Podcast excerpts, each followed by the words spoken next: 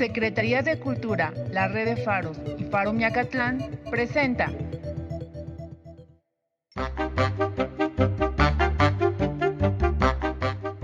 Faro Miacatlán. Radio Contigo. Presenta.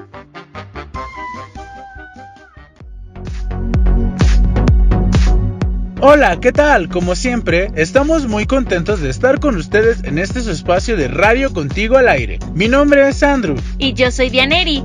Hoy es lunes 19 de octubre, Día Nacional contra la Discriminación. Por favor, seamos empáticos y busquemos ser más solidarios. ¡Iniciamos! Separados por la distancia. Pero siempre... Radio Contigo. Imaginación. Un espacio para imaginar y accionar.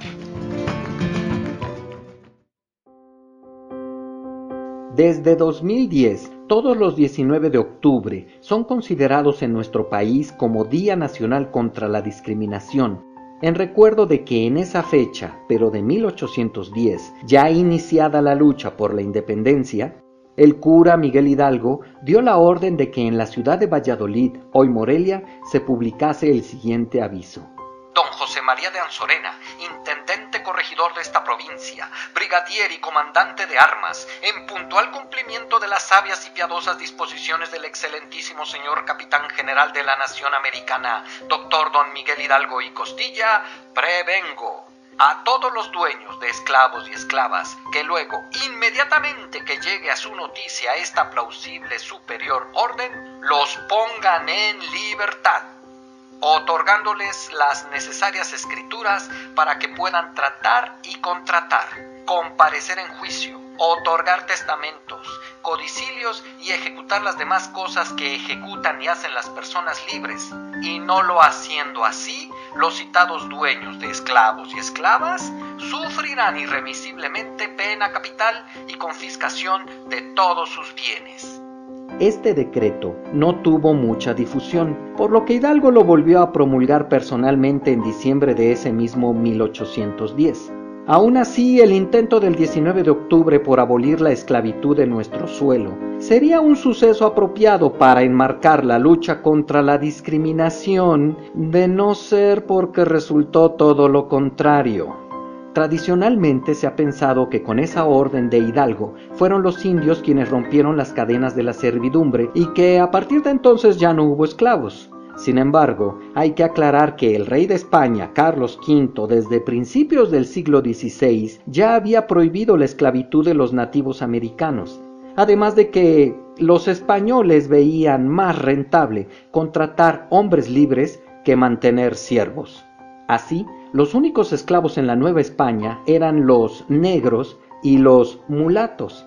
Hacia ellos iba dirigida la proclama de Miguel Hidalgo. Los muralistas mexicanos Diego Rivera, José Clemente Orozco y David Alfaro Siqueiros debieron haber pintado a estos grupos de origen africano rompiendo las cadenas en lugar de los indígenas. Las clases de historia deberían señalar este importante acontecimiento para nuestra raíz negra, nuestra tercera raíz. Pero no, no es explicado así. Y seguimos con la idea de que la guerra de independencia fue un pleito entre indios, mestizos y criollos contra españoles. Nada más. ¿La piel oscura no cuenta? 19 de octubre, Día Nacional de la Fallida No Discriminación. Soy Gabriel Alfonso Ortega. Imaginación. Un espacio para imaginar y accionar. Contigo en la distancia. Radio Contigo al aire. Discapacidad en movimiento. Inclusión que se escucha. Hola, ¿cómo están? Espero que muy bien.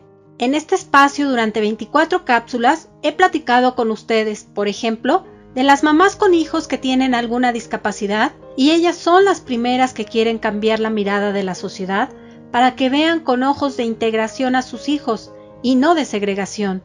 También hablamos de la gran capacidad de movimiento y habilidad que toda persona con discapacidad tiene. Sin embargo, siempre que otras personas platican de ellos, nos cuentan lo que no saben hacer y esto a veces impide a las personas con discapacidad que sean contratadas en algún trabajo. En otro espacio, hablamos de los hermanos de personas con discapacidad.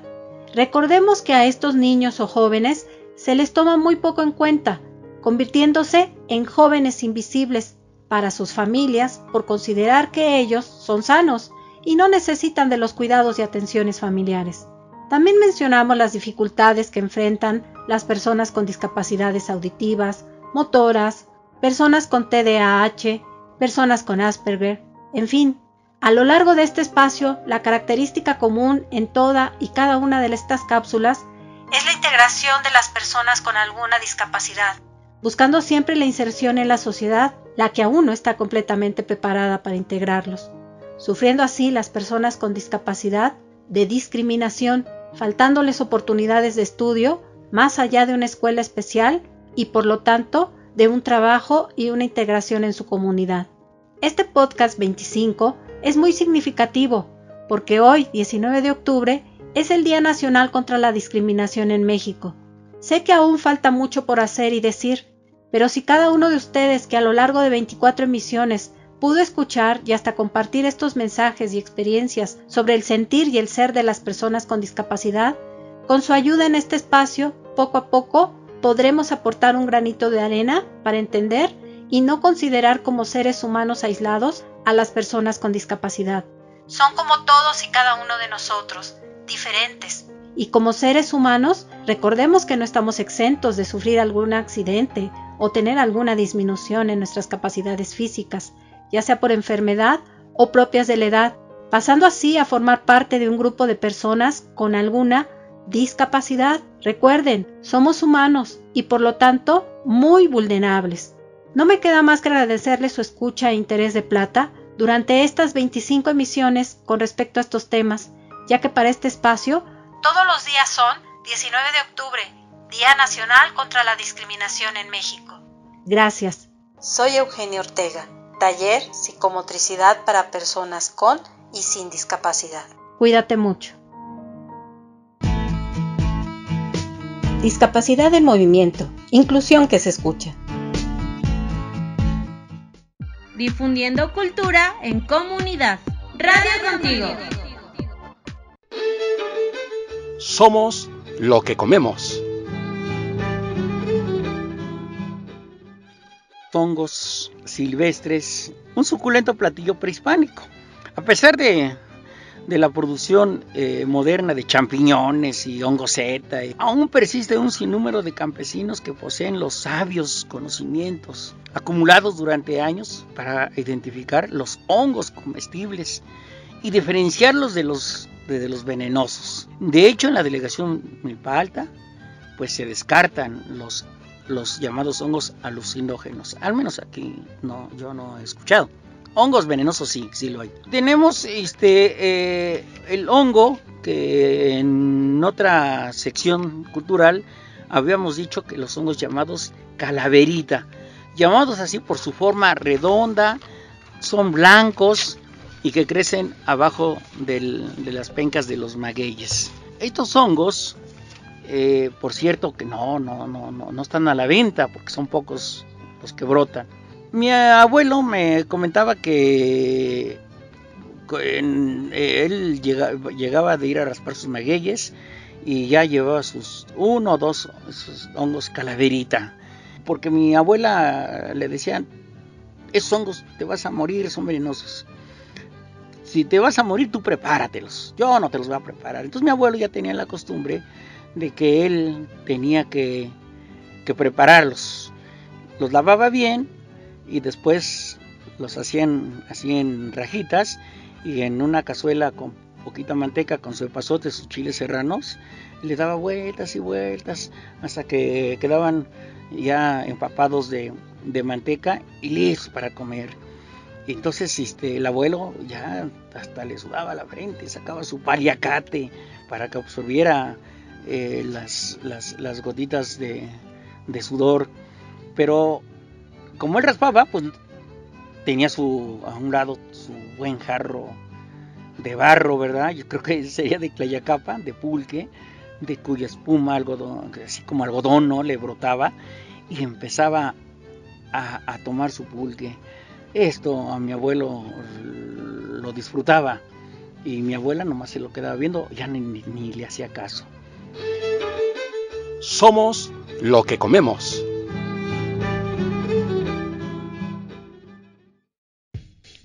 Faro Miacatlán no es lo que ves, es lo que hacemos juntos.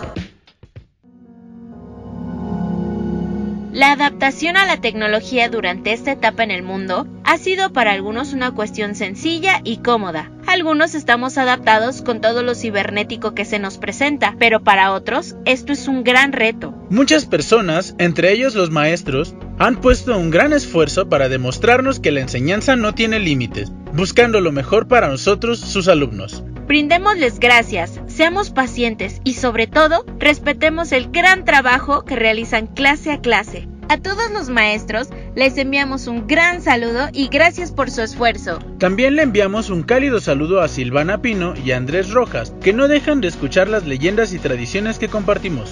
Continuamos.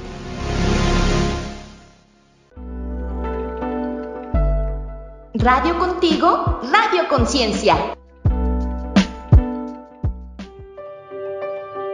Tras la conducta de cada uno depende el destino de todos. Alejandro Magno. En México, hace más de seis meses fue declarada la emergencia sanitaria por el virus SARS-CoV-2. Se suspendieron muchas actividades no esenciales, el aislamiento voluntario fue necesario y la aplicación de ciertas medidas para evitar un mayor número de contagios transformó nuestras vidas. Hoy no solo nos enfrentamos a las consecuencias de la pandemia, sino al rechazo que han recibido las personas contagiadas, sus familiares, el personal de salud y de limpieza. Hemos escuchado cientos de historias donde se les prohíbe el acceso a sus domicilios, lugares de trabajo, transporte público, comercios y otros lugares. Muchas de estas personas han recibido agresiones físicas, verbales y hasta amenazas de muerte. Todo esto consecuencia de la mala información, rumores, estereotipos no fundamentados y principalmente por miedo. El Consejo Nacional para Prevenir la Discriminación, el CONAPRED, define la discriminación como una práctica cotidiana que consiste en dar un trato desfavorable o de desprecio inmerecido a determinada persona o grupo, que a veces no percibimos, pero en algunos momentos la hemos causado o recibido.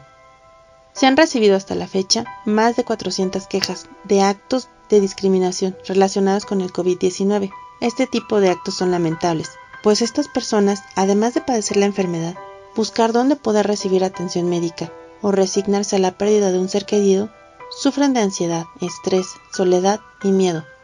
¿Y qué decir del personal de salud y de limpieza, que también pasan por el rechazo, cansancio, frustración y desesperación que les ha causado atender la emergencia sanitaria? Es importante entender que nos estamos enfrentando a una pandemia y que los efectos de esta enfermedad aún son desconocidos es necesario que ofrezcamos alternativas a todas estas personas para una pronta reintegración a sus actividades, sin ser objeto de prejuicios o rechazos. Prevenir la discriminación está en nuestras manos, por ello, en Radio Contigo te hacemos algunas sencillas recomendaciones. No hacer caso a rumores y evitar compartir información dudosa, buscar información en fuentes oficiales, mantener una sana distancia y el uso de cubrebocas. Es momento de cambiar, de poder ser empáticos, solidarios, recíprocos y cuidadosos. Es nuestra oportunidad.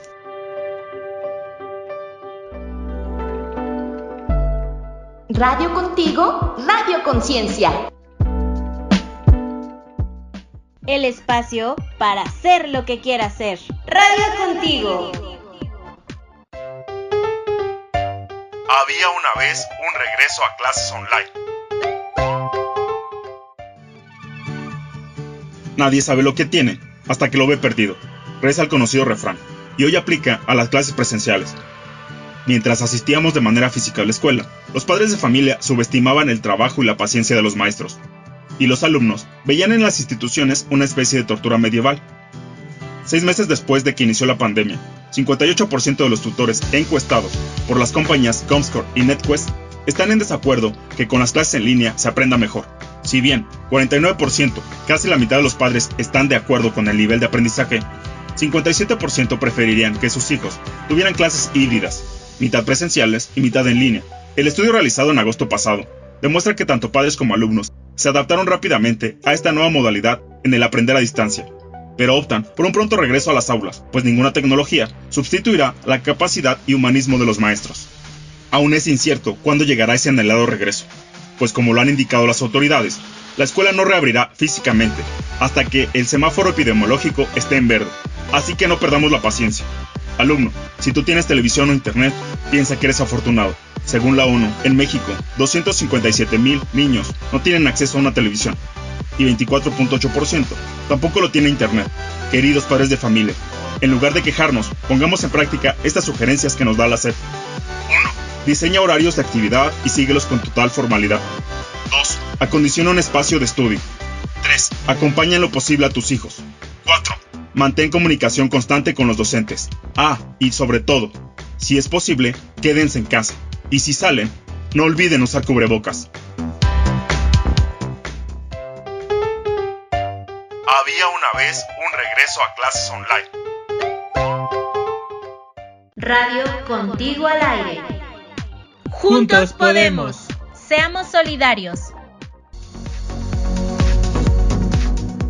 Recuerden escribir sus dudas y comentarios al correo Radio No olviden seguir todas las recomendaciones de cuidado de su salud y salir de casa con las medidas necesarias.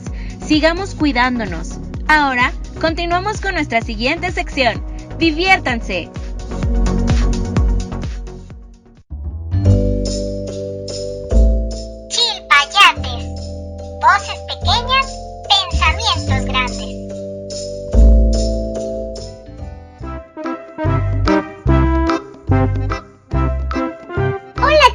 ¿Cómo están? Oigan, ¿sabían que el 19 de octubre, pero de 1810, don Miguel Hidalgo y Costilla suspendió por medio de leyes que ya no esclavizaran en nuestro país a las personas? Y fíjense que al cumplirse la conmemoración de los 200 años del inicio de la independencia, se decretó que cada 19 de octubre se estableciera el Día Nacional contra la Discriminación en México. La no discriminación. ¿Qué creen? No le entiendo muy bien, así que le preguntaré a un grupo de chilpayates. Oigan, chilpayates, ¿qué es discriminar? Creo que discriminar es cuando insultas a alguien. Un maltrato. Le dice que lo trata como diferente, como que no es como él. A veces puede ser por las razas, a veces puede ser porque una persona tiene o no tiene algo, material o físico. Cuando alguien te discrimina es cuando alguien te echa para atrás, te ignora eh, o no cuenta contigo. O porque tiene lentes o por algo. Eh, muchos de los niños eran todos muy creídos y se pensaban que si no eran todos iguales a ellos, no podían ser personas. Por ser negra. No se tiene que hacer, porque todos tenemos defectos. Si fuéramos todos iguales sería re feo. O sea, podemos ser diferentes físicamente, pero de adentro somos iguales. Gracias, chilpayates. Luis, Consuelo, Ángel y Frida por ayudarme a entender qué es discriminar y que no debemos hacerlo. No está bien. Pero, um, ustedes chilpayates que nos están escuchando, ¿qué opinan? Escriban o graben un audio donde nos puedan platicar qué es para ustedes discriminar o si han sido discriminados. ¿Y cómo le haríamos chilpayates para luchar contra la discriminación? La dirección es radiocontigoalaire.gmail.com No olvides decirnos tu nombre y el lugar desde donde nos escuchas. Me dará mucho gusto leerte y escucharte y poder agregar en el próximo programa todas tus opiniones y experiencias sobre discriminación que ustedes nos envíen. Yo soy Cirtaep y esto fue Chilpayates, voces pequeñas, pensamientos grandes. Adiós.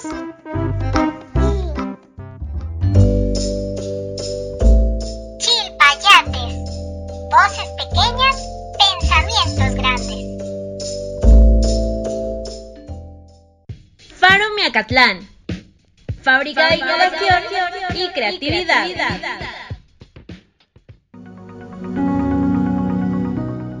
En Faro Miacatlán seguimos esperando ansiosos para volver a verlos. Cada día nos acerca más a ustedes, pero aún debemos mantener nuestra distancia. No olviden usar sus cubrebocas y lavarse las manos. Con sencillas medidas podemos cuidar a nuestras familias. En Radio Contigo esperamos atentos sus saludos y comentarios. Yo soy Dianeri. Y yo soy Andrew. Nos despedimos y fue un gusto acompañarlos en una más de nuestras emisiones. Hasta el próximo lunes. Participaron en este programa los facilitadores. Flor Chavira, de Niños Reporteros. Regina Rodríguez, de Radio Aventureros. Eugenio Ortega, de Psicomotricidad para Discapacidad. Gabriel Alfonso Ortega, de Teatro de Papel. Voces invitadas. Mariana Salazar, Jesús Linares, Dianeri Argumedo, Andrew Rojas, Manuel Garcés, Diego Rosales. Idea original. Realización y producción, Regina Rodríguez. Musicalización, Flor Chavira y Regina Rodríguez. Edición de video, Flor Chavira. Colaboraciones especiales, Consejo de la Crónica, Milpa Alta.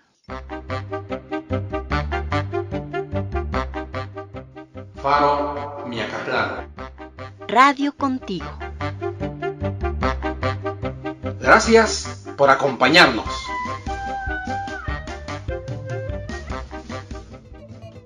Secretaría de Cultura, a través de la red de FARS y Faro Mecatlán, presentó